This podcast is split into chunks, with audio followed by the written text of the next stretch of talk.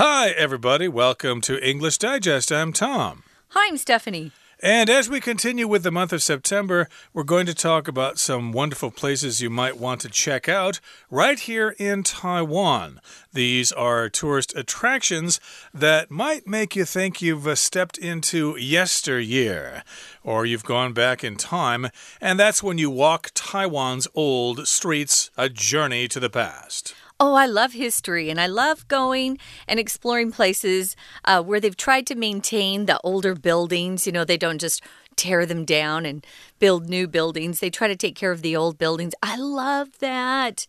Um, I wish we had a few more older buildings in Taiwan. But we have some cool older streets. There's some of these places I haven't been to, but I'm sure, Tom, you've seen everything we're going to talk about well, maybe. I'm not sure. But uh, yeah, I do like to go to the old streets and check them out.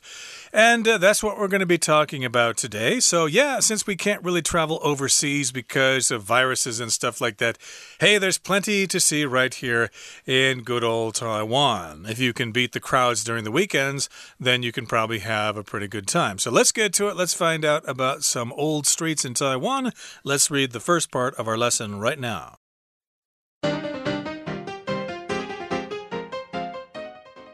History is always around us.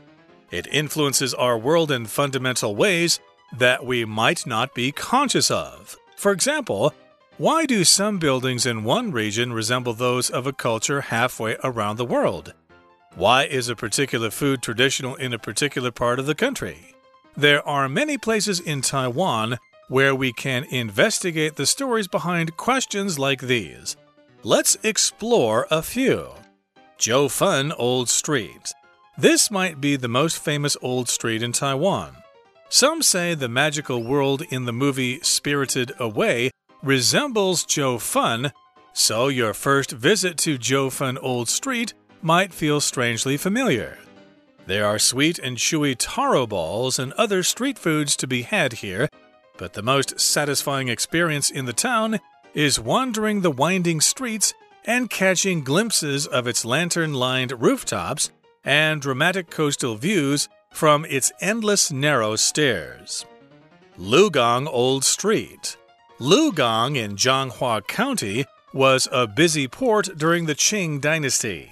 While business is no longer focused on the deerskin trade that gave the city its name, its geographic location is still an important part of Lugong's identity. Nowadays, Many of the best treats available on Lugong Old Street are based around seafood. Lugong is also known for its exceptional temples, including the Lugong Mazu Temple. Daxi Old Street. Located in Taoyuan City, Daxi Old Street is a great place to wander and shop. As is to be expected from a market street, there are many delightful snacks to try, such as dogan. However, one of the biggest draws of Daxi Old Street is the elaborately carved stone facades above the shop's doors. The details are truly remarkable. Okay, folks, let's dive in. These couple of days that we're talking about uh, Taiwan's old streets are good for me because there are a lot of these places I haven't been to yet. So I can get kind of a glimpse, an idea of what they're like. And then when I go, it won't be such a surprise. So we're going to take a walking tour, it looks like, walking Taiwan's old streets.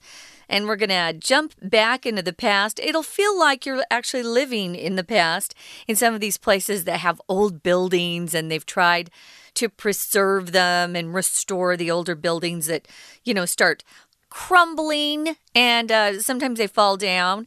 But uh, history is indeed always around us. I think that's my favorite thing. And I also, Tom, mm -hmm. love that old smell that you you know you can smell when you walk into old buildings or you're in a building that's at least 100 years old there's that old smell it's not bad it just is old i love that Uh, me too. It kind of reminds me of the smell of my grandmother's barn. Oh, really? But uh, we'll get to that some other huh. time here. But uh, in today's program, we are indeed walking Taiwan's old streets. That's the best way to see them to walk around and take a peek and take some pictures, get yeah. something to eat, go with your family or whatever. And this will be a journey to the past. You'll see things when you walk the streets of Taiwan's old streets and those things will remind you of things that happened in the past, maybe things that happened during the Japanese colonial era or when your grandfather was just a little kid.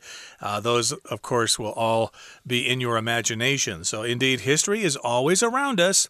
It influences our world in fundamental ways that we might not be conscious of. So here we've got the word fundamental, and that just means basic, okay? It's at the bottom layer of understanding.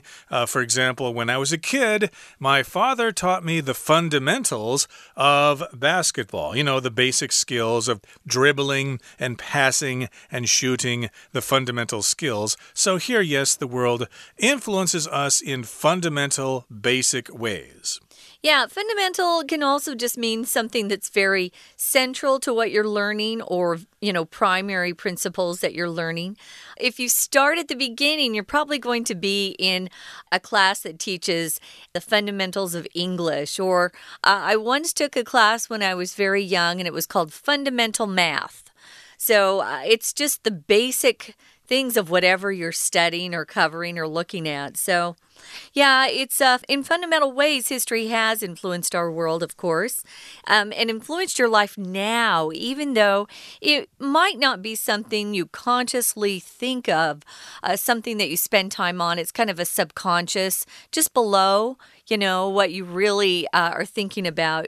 You feel like, yeah, history has influenced our world in big ways. So, uh, for example, here's an example our writer put down here. Why do some buildings in one region resemble those of a culture halfway around the world? If you're halfway around the world, uh, it's a phrase we use to just describe we're a really long way from home. Typically, uh, my my family thinks I live halfway around the world because I live in Taiwan, and they're back in the U.S. in Arizona. So I am halfway around the world.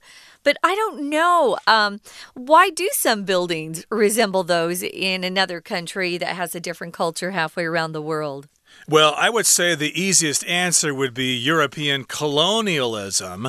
But uh, there probably are other ways. Uh, you could say that there are buildings here in Taiwan that resemble the buildings of Japan, and that is also because of colonialism. But there might be other ways. And again, halfway means halfway, half of the distance from point A to point B. So if you go halfway around the world from Taiwan, you're going to be in South America. But uh, as you said, halfway can just refer to a long distance. It doesn't necessarily have to mean exactly halfway around the world, just a long ways away. Yeah, and you don't have to be precise with it. Maybe you're doing your homework or you're eating a dinner and someone says, ah, you know, how far have you gotten? I'm halfway done. I'm halfway done. So, yeah, we use that quite a bit actually. Yeah, I'm already halfway done. Yay! So, or I'm only halfway done, which means you have a lot left to do. So, why is a particular food traditional in a particular part of the country? Well, long ago, I think uh, the case was is that certain trees and crops grew in that area naturally, and so the people probably focused their time on making that particular vegetable or fruit tasty for them. Um, there are probably other reasons as well. There are many places in Taiwan where we can investigate the stories behind questions like these. That's fun. If you investigate something, you're checking something out. Uh, maybe you are in law enforcement, you're a cop or a detective. If you investigate a crime, you're going to look at how it happened and try to find some clues and solve that crime. Uh, so you're discovering facts that you'll need to come up with you know, either someone to arrest or make a conclusion. But yeah, you investigate things by finding out the truth behind them and finding out the facts. Yep, you're trying to find out the facts of the crime. You want to investigate the crime, or you want to conduct and investigation. But in this particular case, we're just trying to find out some more information about these stories behind the questions. Yeah, we want to check this out. We want to answer some of these questions. So let's explore a few of these places. Now, first of all, up in the north of Taiwan, we've got the town of Jiufen which is near Keelung there, and this might be the most famous old street in Taiwan. I certainly remember when I came to Taiwan, lots of people said, Yes, you got to go check out Jiufen. It's oh, a really? traditional little mountain village. It used to be a gold mining center, or the other town near there used to be a gold mining center. So, of course, it's a great place to go check out. Lots of old houses, lots of old stairways to check out, and, of course, lots of delicious snacks to try. Yeah, I also heard there are a lot of cats there. Is that true? Uh, kind of near there in uh, Houtong, but it's not the same town. Oh, you but, have to go. Uh, okay. It's uh, in the same general area, but you cannot say it's the same town. Okay. No. Yeah, old gold mining town, which is kind of fun. Uh, so it does resemble, some people think, uh, the movie Spirited Away. I guess there's a scene in the movie that looks just like Jiufen. So uh, that's kind of fun. Spirited Away was made by that uh, Japanese director. It's an animated film. So on, when you go to Jiufen, you might feel like it's strangely familiar if you've already seen the movie Spirited Away. And we'll continue talking about Jiufen Old Street and Lugong Old Street in just a minute, but first of all, we're going to take a break and listen to our Chinese teacher. 谢谢美语老师。Hello, my name is Shelby. 今天地方文化来拜访老街，标题 A Journey to the Past Journey 旅程，尤其是指长途的旅行。人生的旅程就是 a life journey，在后面加上 to，再加地方，表示到哪里旅行。A journey to the past，怀旧之旅，历史围绕着我们，以一种我们不自觉的重要方式。第二句 in 加点点点 ways，以什么的方式？Fundamental 基础的，十分重要的，相当于 essential 或者 basic。还可以加上 to 加名词来表达对什么很重要，例如创新对科技很重要，innovation is fundamental to technology。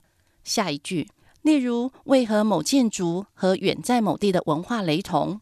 动词 resemble 像，A resemble B，A 像 B。例如，She resembles her grandmother，她像她祖母。句子当中的 those of a culture，those 是指代名词，指那些 those buildings。Halfway around the world，照字面，半个地球以外，指很远的地方。为什么某食物是某地的传统呢？台湾有好几个地方，我们可以探究这些故事。首先，我们来看九份老街，这可能是最久的老街。有人说，电影《Spirited Away》神隐少女当中的神奇世界类似九份，看起来不陌生。 We're going to take a quick break. Stay tuned. We'll be right back.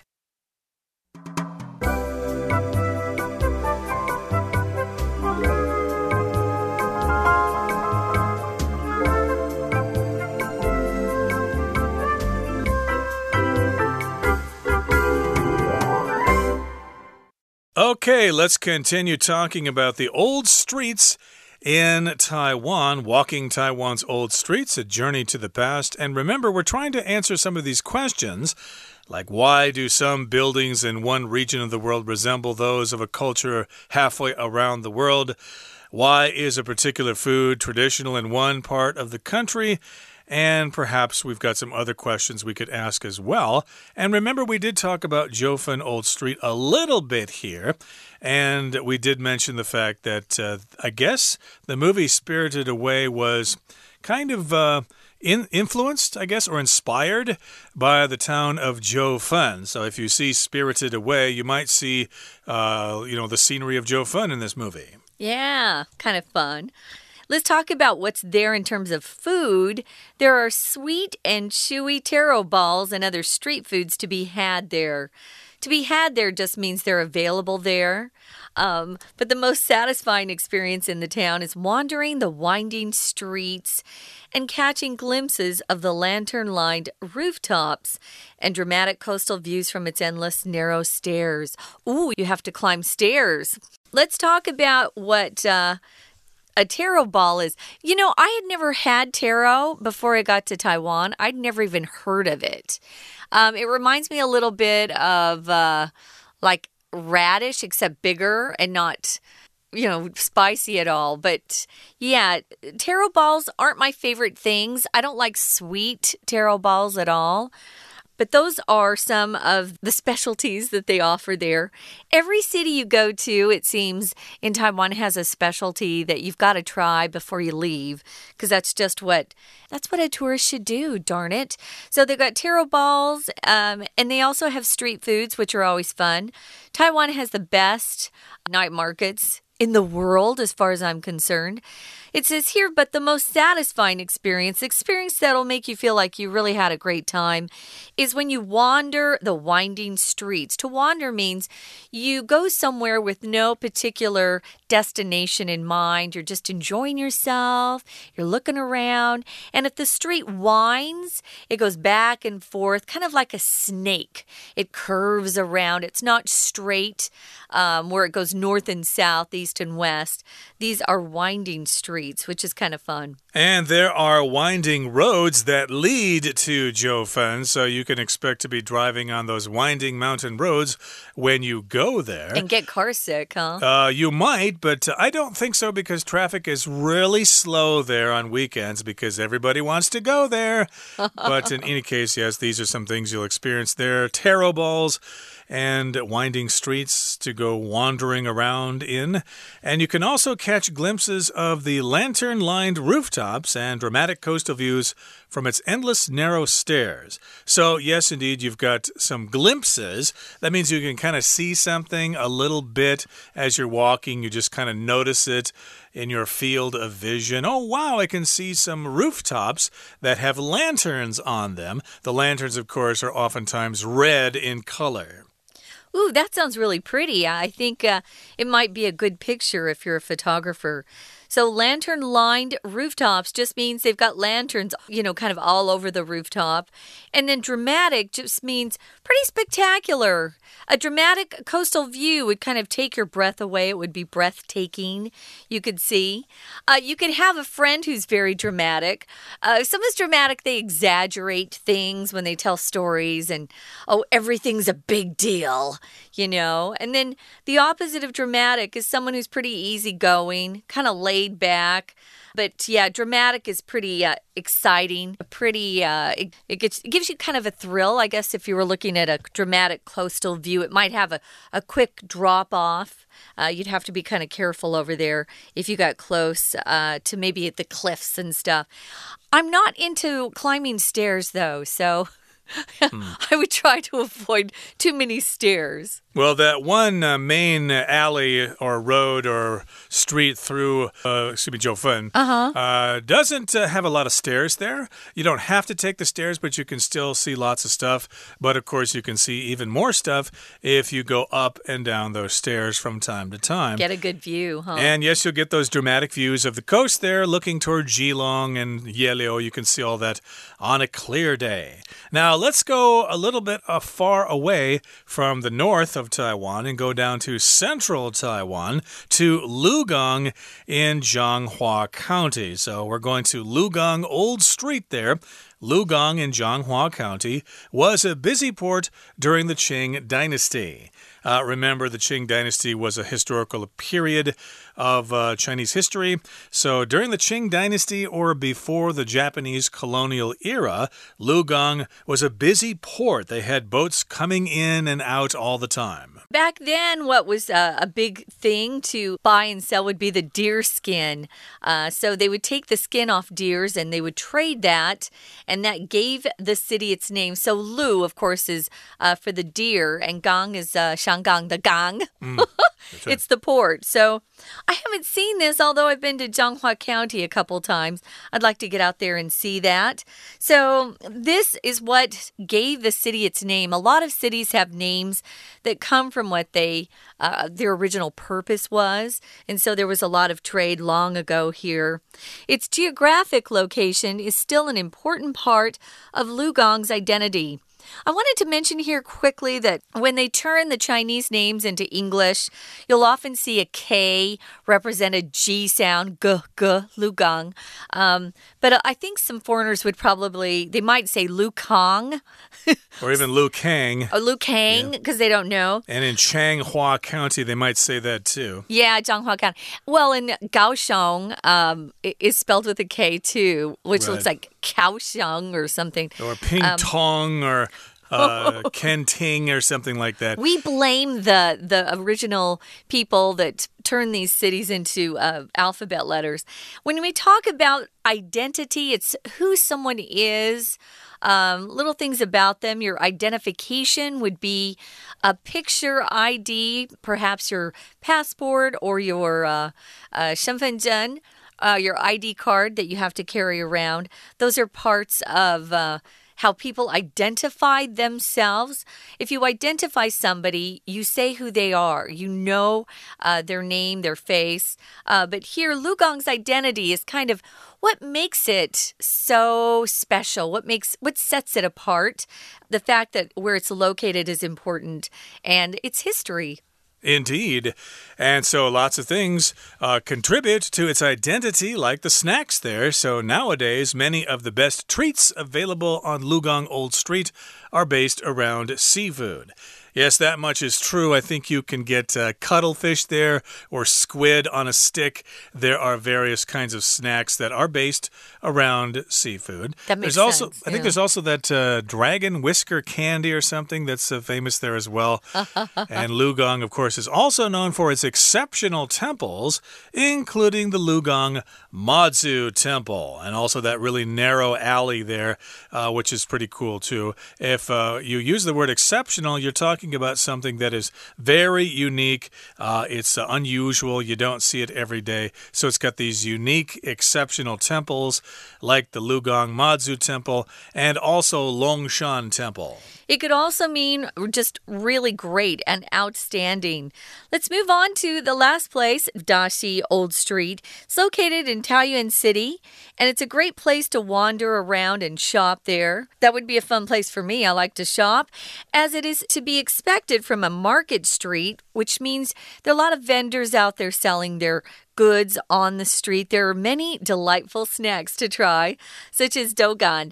Um, so it says one of the biggest draws of Daxi Old Street is the elaborately carved stone facades above the shop's doors. If it's elaborate or elaborately done, it just means there's a lot of detail to it. It's not just a simple design, it's quite complicated.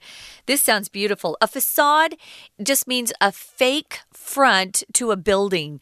When they make films, a lot of times those buildings are fake. Uh, they just make the front of them, which is called the facade, they make that facade part look like it fits into whatever time period they're making the film in. Uh, this is something I would want to go see those uh, elaborately carved stone facades. So they're made out of rock. Yep, in a lot of cases, the facades are still there, but the wow. original building is gone. Mm. But still, it's something cool to see, and the details are truly remarkable. Remember to bring your camera. Okay, that brings us to the end of our explanation for today. Here comes our Chinese teacher. 第三句有香甜嚼劲的芋圆和其他食物可吃。句型是 there are 加主词再加形容词来修饰。 这里用 to be had 被吃不定词当形容词使用，来修饰前面的 taro bowls and others。但最令人满意的是蜿蜒的街头，the winding street。动词 w i n d 念成 wind，表示蜿蜒。The stream winds through the village。小溪蜿蜒流过村庄，加上 i n g 变成形容词 winding street。蜿蜒的街头，如果当名词，风就念成 wind，并且看一看灯笼高挂成排的屋顶，glimpse 一瞥、一眼，catch glimpses of something 看了什么好几眼。glimpse 也可以用 glance，g l a n c e 代替。lantern-lined 复合形容词来修饰后面的 rooftops 屋顶，表达出九份的街景。接着我们到鹿港，鹿港是繁忙的港口，在清朝时期。第二句。虽然商业已不再集中在鹿皮买卖，句首 while 连接词当虽然后面接让步子句，no longer 不再副词相当于 no more，而 is focused on something 专注于这里是被动语态，但其实也可以写成主动语态 focus on something，所以写成 business。no longer focuses on the deer skin trade 也是 OK 的。后面接着说，它的地理位置仍是它风貌中重要的一环，据为 identity，除了身份，还可以当做特性。鹿港 's identity，鹿港的特性。再举一个例子，我们要 preserve the identities of the old town，保留古镇的风貌。下一句。现在很多美食是以海鲜为主，鹿港也以它不同凡响的庙宇出名。is known for 加原因，表示以什么特色出名。exceptional temples，exceptional 特殊的、优秀的。They are exceptional students，他们是优秀的学生。最后来到大溪老街，位在桃园，适合漫游和购物。第二句。正如预期能从市场上得到的一般，句首 as 当准关系代名词，表示正如什么一样，代替后面 There are many delightful snacks to try 这句话，表示正如有许多美味点心可从市场期待一样，也可以将 There are 点点点这句话放前面，再加上 as is to be expected from a market street。下一句。然而，其中一个最大的吸引力是它精雕细琢的门板。Draw 这里当名词，表示吸引人的事物。Facade 建筑物的正面，That is the facade of the palace，那是宫殿的正面，还可以当表面。 例如，Her honesty was all a facade，她的诚实只是一种表面现象。既然是很吸引人，这些细节自然是 remarkable，非凡的。以上是今天的讲解，谢谢收听。Okay, that brings us to the end of our lesson for today, but please join us again next time when we talk about some other old streets in Taiwan uh, the old street in Penghu and in Neiwan and in Yingge, and we might mention some other ones as we talk. So please join us then. From all of us here at English Digest, I'm Tom. I'm Stephanie. Goodbye. Bye.